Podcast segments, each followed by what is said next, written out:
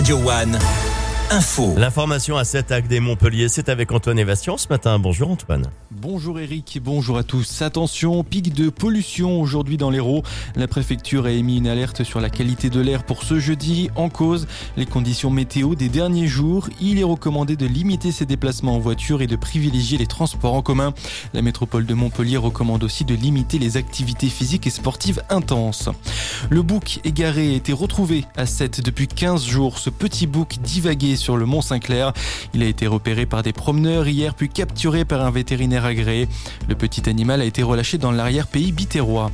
L'épave de la baie de l'Amitié est exposée au Cap d'Agde devant la maison de la mer jusqu'à cet été. Cette réplique du bateau de commerce échoué sur le littoral agatois en 50 après Jésus-Christ deviendra un élément unique dans le paysage sous-marin. Destinée à être immergée, elle fera le bonheur des poissons mais aussi des plongeurs. L'actualité, c'est aussi François Bayrou qui ne fera pas partie du gouvernement. Le président du Modem aurait refusé le poste de ministre des Armées, faute d'accord profond sur la politique à suivre, a-t-il déclaré à l'AFP. L'État qui continue ses tractations pour compléter le gouvernement de Gabriel Attal. Une quinzaine de ministres délégués et secrétaires d'État doivent être nommés avant la fin de la semaine. L'ex-garde des Sceaux, Nicole Belloubet, est pressentie pour devenir ministre de l'Éducation. Vous êtes peut-être concerné, les données personnelles de plus de 33 millions de Français ont été dérobées, soit quasiment la moitié de la population. Deux opérateurs de tir payants, Viamedis et Almeris, ont été victimes de cyberattaques au début du mois.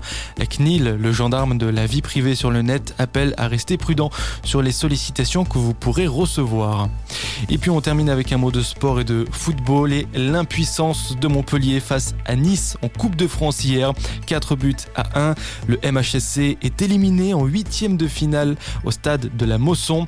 Je suis très déçu, mais c'est comme ça, c'est le football, a déclaré Michel Derzakarian, entraîneur de Montpellier.